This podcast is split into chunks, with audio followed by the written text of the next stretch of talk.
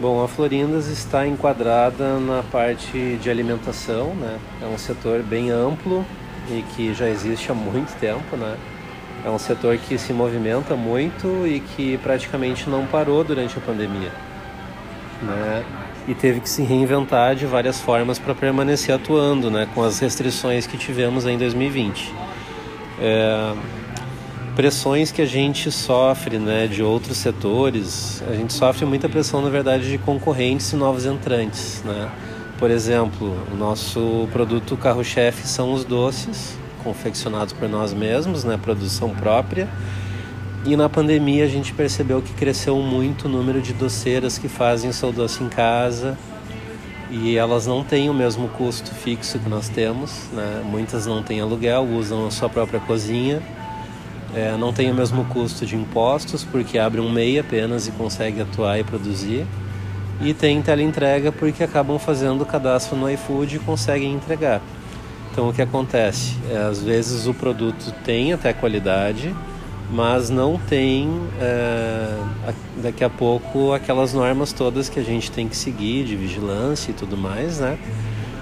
E consegue um preço mais acessível do que o nosso. Né? Então esse, essa é uma barreira, esse é um é uma rotina assim que a gente tem uma preocupação diária que temos sempre.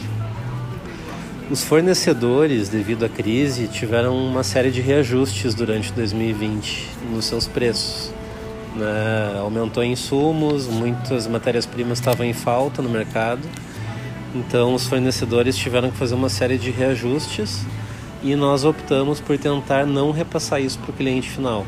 Né? A gente acabou tentando achar outras estratégias porque a gente entendia que aumentar o preço final do nosso produto é, seria um entrave para vendas, né? num ano tão delicado como foi 2020. E acabou que nós tivemos que fazer troca de alguns fornecedores em função disso. Né? Então, uh, isso foi um problema, já tínhamos cadastro há muito tempo com fornecedores que a gente teve que infelizmente que trocar. É, nós tivemos novos custos, né? luvas, álcool gel, máscaras, coisas que antes a gente não precisava se preocupar. Né? A gente acabou tendo esse acréscimo de custo. A própria taxa cobrada pelo iFood é um custo considerável, né? de tudo que é vendido, 25 a 27% é do iFood. Né? Então é um custo que nós temos que inserir no produto de certa forma. E nós temos também as redes maiores que têm um custo mais baixo para a produção. Né? Quando é tudo industrializado, tem milhares de lojas pelo Brasil. Um exemplo clássico é a Cacau Show, né? onde tem um produto bom também, bonito, com uma embalagem legal e um custo às vezes que é mais baixo que o nosso. Né? Então o preço acaba ficando competitivo, estão bem localizados e tem uma logística boa de distribuição. Isso é um fator de competição bem, bem importante para a gente. É, a questão de novos produtos também a gente tem que pensar o tempo todo, né? Nós, nós fomos abordados agora na rua por clientes é, diabéticos, né? pela questão do sem glúten e sem lactose.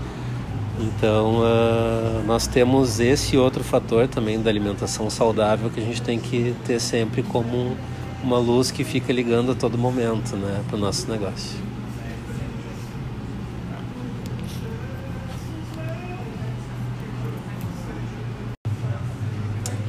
Bom, como estratégias então para desenvolvimento de inovações na empresa, olhando por esse lado, né? É, nós estamos testando algumas receitas com produtos de baixa caloria e zero açúcar, principalmente, né? Alguns chocolates, alguns brownies, é, para atender um segmento de clientes que a gente percebe que está crescendo, que são os diabéticos, pessoas que não querem consumir açúcar, né? Nós temos também uma outra preocupação, uma outra, um outro grupo de clientes que solicita muito produtos sem glúten, sem lactose. Nós temos alguma coisa de produtos, mas não são aqueles produtos saborosos de encher os olhos, né? Como são os nossos doces normais. Nós temos pães de queijos que não tem glúten nem lactose. Né? Nós temos algumas empanadas, alguns salgados, né? Mas a barrinha de bomboniere e tal a gente até tem também mas a ideia é crescer e termos uma linha de produtos nesse sentido também. né? alguns com produção própria e outros que são mais restritos para intolerância, como glúten, como lactose. A ideia é buscar um parceiro para desenvolver uma linha e a gente ter produção fora da Florindas, né? a gente revenderia.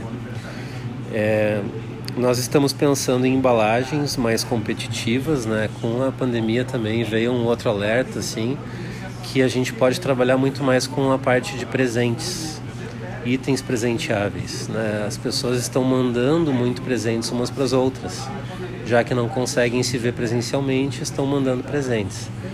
Então a gente está pensando numa linha de mais premium, assim, de caixas personalizadas, com fitas, né, que possam acomodar bebidas, produtos, chocolates, enfim, alguma linha presenteável. É, nós vamos passar a trabalhar com cardápios pelas estações do ano, né? Também é uma outra tendência aí que a gente quer seguir.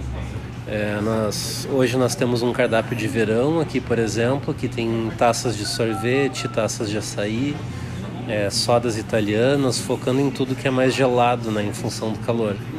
Tem igual o café, tem igual os salgados, né, que é de praxe da cafeteria, mas o esforço de divulgação se direciona um pouco mais para a linha de verão.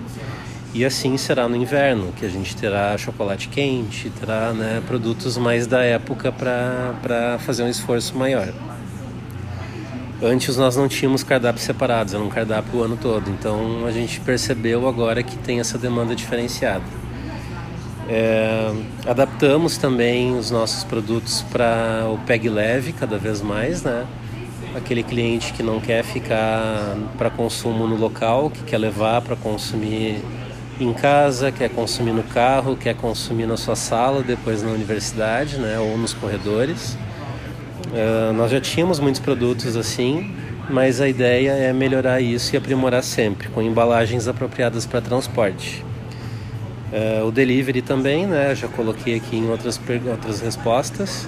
Uh, nós teremos iFood também para atender São Leopoldo, dentro da Unicinos, na volta.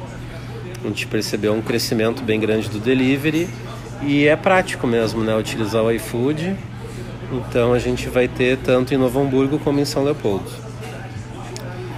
E os próprios layouts das lojas, né? Que a gente está repensando aí devido à questão de necessidade de distanciamento, né? A gente está pensando em espaços externos onde os clientes possam ficar. Né? Tanto aqui na loja de rua, em Novo Hamburgo, nós temos um pátio interno que a ideia é transformar num deckzinho ao ar livre.